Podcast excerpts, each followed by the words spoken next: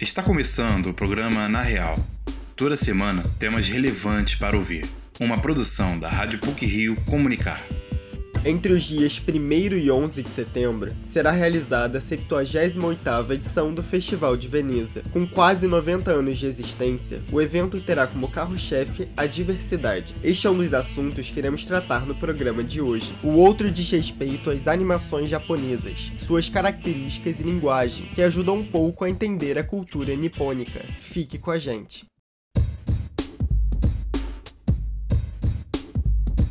O Festival de Veneza é considerado um dos mais importantes eventos do cinema. Foi criado em 1932 e está entre os mais antigos do mundo. Este ano, caberá ao diretor espanhol Pedro Almodóvar abrir o evento com longa Madres Paralelas, com destaque para a atriz Penélope Cruz. Vamos saber mais sobre este assunto na reportagem de Ana Luísa Barreto. A 78ª edição do Festival de Cinema de Veneza vai acontecer de 1 a 11 de setembro, com uma seleção rica de filmes e de diretores, desde Paolo Sorrentino, passando por filmes latino-americanos e tendo na presidência do júri o cineasta Bong Joon-ho, aclamado com o Oscar pelo filme Parasita, a palavra de ordem do festival é diversidade. Com quase 90 anos de existência e considerado um dos mais importantes eventos do cinema cinema mundial, o Festival de Veneza é um termômetro das tendências atuais da sétima arte. Para o crítico de cinema e professor do Departamento de Comunicação da PUC-Rio, Pedro Henrique Ferreira, o festival se tornou relevante ao quebrar a homogeneidade da mídia estadunidense. O Festival de Veneza é um dos três festivais mais prestigiados anualmente, que acontece anualmente no mundo, junto com Berlim e Cannes. Então é um festival de suma importância, é o festival de cinema mais antigo do mundo, criado em 1900 1932 e já com uma certa ideia de uma alternativa, de um, um, cinema que se apresenta como alternativa às mídias americanas. Então é um festival de, assim, de uma enorme importância né, para o calendário anual do cinema internacional. O Festival de Veneza exibirá na abertura o novo filme do cineasta Pedro Almodóvar. O longa Madres Paralelas, com Penélope Cruz no elenco, conta a história de mães que dão à luz no mesmo dia e concorrem ao Leão de Ouro, prêmio maior do festival. Segundo o professor Sérgio Mota, do Departamento de Comunicação da PUC-Rio, o filme resgata elementos marcantes na estética de Almodóvar, como as questões de gênero e o melodrama, permeados com ironia.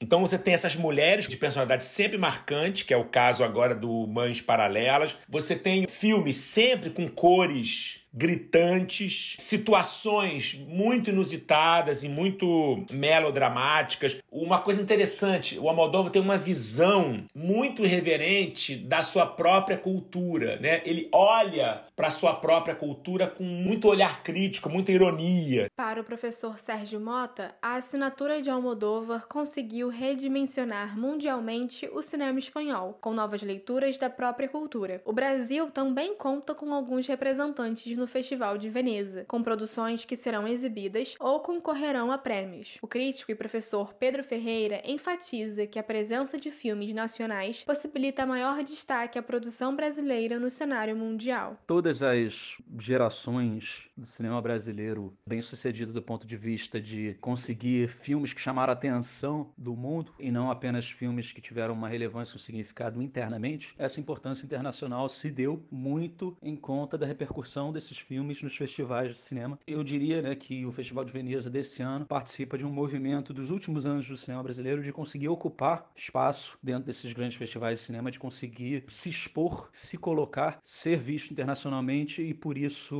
o cinema brasileiro passa a ganhar uma relevância maior. O longa brasileiro Sete Prisioneiros, que aborda a questão do trabalho análogo à escravidão, é dirigido por Alexandre Morato, protagonizado por Christian Malheiros e Rodrigo Santoro e disputa o prêmio de Júri popular. O curta-metragem Ato, da atriz e cineasta Bárbara Paz, será exibido em Veneza, e o filme Deserto Particular, do premiado cineasta Ali Muritiba, será exibido na sessão Venice Days, com enfoque em obras autorais. O cineasta Ali Muritiba explica que o filme se propõe a discutir temas muito presentes no Brasil, como tolerância e divisão. Deserto Particular ele conta história de amor sobre um policial militar que está afastado do seu trabalho porque cometeu um erro e está enfrentando um processo na justiça militar, cuida sozinho de seu pai doente e diante de toda a pressão que ele está sofrendo, ele decide partir de Curitiba para Sobradinho, no sertão da Bahia, em busca da mulher que ele ama e que está desaparecida. O filme fala sobre tolerância, fala sobre encontro, fala sobre preconceito, fala sobre esse Brasil dividido, cindido ao meio, que é o Brasil conservador e o Brasil progressista, o Brasil do Sul e o Brasil do Nordeste. Para Ali Muritiba, ter seu filme exibido em Veneza é um sinal de que a produção cinematográfica brasileira ainda resiste, mesmo durante a pandemia e na escassez de recursos. O Festival de Veneza, além de trazer diversidade, estaria também confirmando o valor do cinema. Esta matéria foi produzida por Ana Luísa Barreto e Luiz Felipe Azevedo para o Na Real.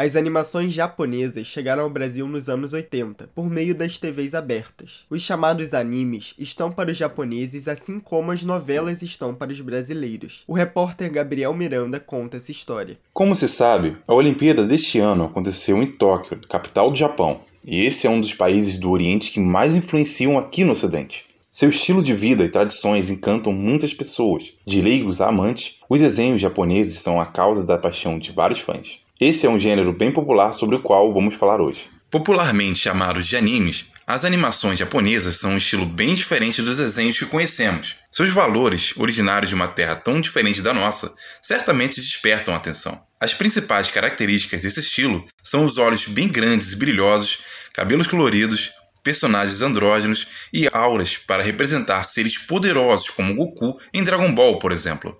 Mas aqui no Brasil, se engana quem pensa que a febre japonesa começou com os animes da TV. Os tokusatsu, que são séries de heróis como Jaspion, Jiraiya e Power Rangers, já faziam sucesso por aqui. Segundo Cláudia Bolshol, professora do Departamento de Artes e Design da PUC-Rio e coordenadora do Núcleo de Arte Digital e Animação, os animes chegaram ao Brasil de forma gradual. É, demoramos muito para conhecer a animação japonesa, acredito que só nos anos 80, que ela chegou com mais força. Nos anos 90 ela já era uma realidade, né? até com seus produtos que são que fazem parte da, da, da cultura e da linguagem japonesa, que são os tamagotchis. Então, não creio que tenha tido um evento especial. Ela foi devagar e com uma produção constante e de boa qualidade. Ainda, Cláudia Bolshol acentua sobre os animes mais vistos aqui no Brasil. A gente no Brasil não vê o que há de melhor na animação japonesa. A gente muitas vezes consome apenas seriados é, feitos por emissoras menores de menor audiência no Japão, que chega ao Brasil e é colocado na TV aberta. Então, infelizmente, a gente não tem tanto acesso via TV às melhores animações japonesas. Os animes que mais fazem sucesso no Brasil e no mundo são os de luta, como Naruto e Dragon Ball. Mas engana-se quem acredita que só existe esse tipo. Os animes e mangás possuem uma classificação diferente das que conhecemos. Por exemplo, esses que mencionei anteriormente são chamados de shounen, que significa garoto em japonês. Ele corresponde a uma categoria mais voltada para garotos. Existem muitos outros estilos, como o shoujo para jovens meninas e o seinen para adultos, com enredos mais pesados e dramáticos. Em parte, essas histórias são baseadas numa cultura diferente da nossa e pode ser o refúgio de quem está habituado a consumir histórias ocidentais. Luca Fernandes, estudante de cinema da PUC-Rio, pontuou o gênero, considerado por ele favorito. Os animes que mais me emocionam são os seinen, normalmente, porque a maioria deles é mais ou menos ali a idade da juventude, quando você está saindo da, da adolescência, entrando na vida adulta, e algumas vezes isso me, me faz conectar com personagens de uma maneira que eu não conseguiria antes, sabe? A preocupação que você tem com as outras pessoas, isso tudo é refletido no, nos personagens, eu acho isso bem interessante. Já Rafael Dantas, que é ilustrador, quadrinista e autor de obras como Mandacaru Vermelho e Cavaleiro Avante, comenta que as animações japonesas o inspiraram a trabalhar nesse ramo. Os animes que sempre me inspiraram foram os antigos, né, que passavam na Rede Manchete. É o caso de Cavaleiro do Zodíaco, tem o Dragon Ball também. E eu sempre vinha venho acompanhando esses mangás, né? e me serviram muito de inspiração para fazer curso de desenho também. É, porque eu, eu via, né? Eu gostava daquilo dali que eu estava vendo. Então, como eu sempre gostei também de desenhar, eu tentava representar aquilo da minha forma, né? Da forma que eu entendia e da forma que eu gostava. Para quem se interessa em criar conteúdo assim, não é um caminho fácil. Rafael Dantas diz que aqui no Brasil esse segmento ainda é visto como um hobby. O quadrinista ressalta que existe muito potencial nos brasileiros para criar animação, mas que falta investimento para tal. Ele comparou nossa situação com o Japão, que trata os animes como nós tratamos as novelas. Mesmo com dificuldade, Rafael Dantas e outros desenhistas e animadores encontraram oportunidade. Ele dá algumas dicas para quem quer seguir essa área. Toda profissão hoje em dia, nenhuma é tão fixa, né? Assim, todas elas a gente tem que correr muito atrás.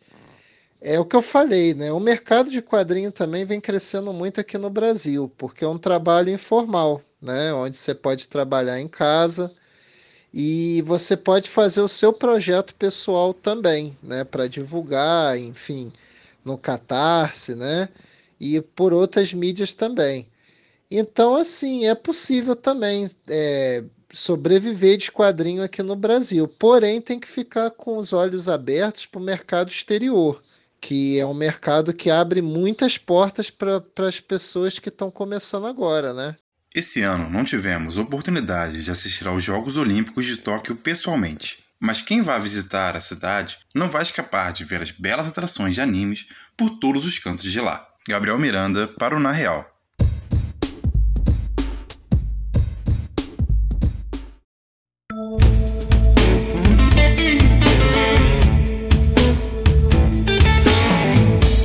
Para finalizar essa edição do Na Real, trazemos alguns assuntos relevantes da semana que foram ou vão ser destaque nas mídias eletrônica e impressa.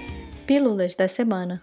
A banda Coldplay pediu, através de um post no Twitter, que governadores brasileiros tomem iniciativas sobre as mudanças climáticas foram marcados no post Valdez Góes, do Amapá, Helder Barbalho, do Pará, Mauro Mendes, do Mato Grosso, Coronel Marcos Rocha, de Rondônia, João Azevedo, da Paraíba e Wellington Dias, do Piauí. Na postagem, a banda britânica enfatiza o compromisso que os governadores devem ter no combate às queimadas. Após a aprovação definitiva da Agência de Alimentos e Medicamentos, a vacina da Pfizer-BioNTech se tornará obrigatória para militares americanos. O imunizante é o primeiro a receber o registro definitivo nos Estados Unidos para todos com mais de 16 anos. Com o aumento dos casos de Covid, provocados pela variante Delta, as autoridades do país veem um novo aval do imunizante como uma forma de convencer a população a se vacinar. A tendência é de que, além das Forças Armadas Americanas, empresas e universidades também passem a exigir a vacinação de seus alunos e funcionários. O Festival de Cinema de Gramado encerrou a sua 49ª edição com a consagração do filme Carro Rei.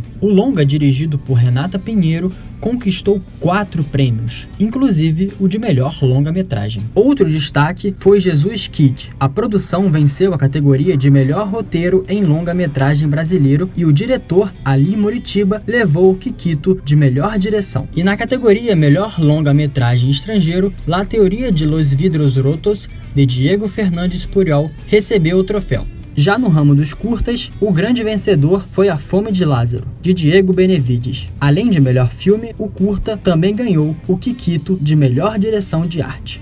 Por conta da pandemia de Covid-19, o Rock in Rio precisou ser adiado. O evento, que está previsto para acontecer em setembro de 2022, já confirmou algumas de suas principais atrações. O dia da abertura será dedicado ao metal e vai contar com shows de Iron Maiden, Dream Theater, Megadeth e Sepultura em conjunto com a Orquestra Sinfônica Brasileira.